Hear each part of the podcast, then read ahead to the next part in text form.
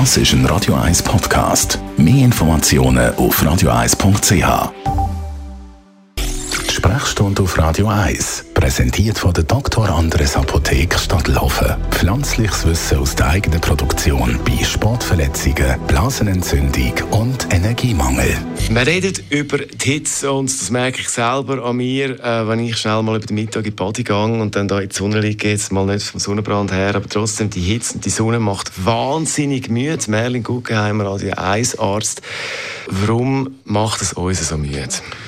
Ja, es hat verschiedene Aspekte. Es gibt äh, den, wenn man rausläuft, dann versteht man, warum die Attribut, die man mit der Hitze verwendet, häufig bleiern oder drückend ist.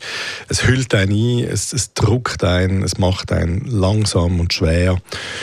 Das ist auch schon das Emotionale dann. Und selbstverständlich muss der Körper einfach einen Haufen schaffen oder mehr schaffen, als wir uns gewöhnt sind in der Situation, wenn er muss Hitze ausgleichen muss. Eben, muss Hitze ausgleichen. Was passiert da genau in unserem Körper? Es gibt eigentlich zwei Sachen. Der Körper versucht ganz intensiv Temperatur konstant zu halten. Das ist eine von seinen ganz wesentlichen Aufgaben, Kernaufgaben, wenn man so will. Und äh, deswegen tut er schwitzen, unter anderem auch. Und Schwitzen ist nicht einfach so passiert, das ist etwas, was Energie braucht. Oder man muss können schwitzen, das ist eine aktive Leistung. Und das Zweite ist, dass wenn man muss schwitzen, dann bedeutet das, dass die Körperperipherie, also Arm, Bein, die Haut oberflächlich überall fest durchblutet wird.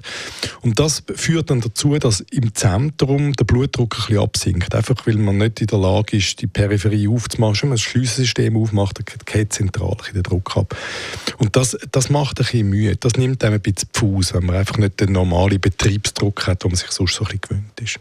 Jetzt kann man sagen, okay, einfach nicht an die Sonne, dann ist man weniger müde. Wenn man es trotzdem macht, was würde helfen, dass der Körper da besser zu Schlag kommt?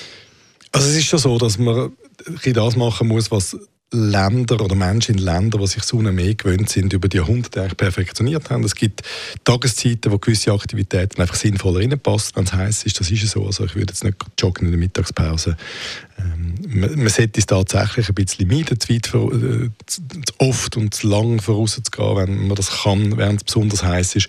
Und wenn man es muss machen, dann muss man sich einfach vernünftig vorbereiten, genug trinken, weite, lockere Kleidung und einfach halt mit dem umgehen. Das ist ja so. Es gibt keine Alternative. Das, was unser Radio 1 als Mail in Guggenheim ist, das war zum Thema Hits und Müdigkeit. Zum Nachlassen als Podcast.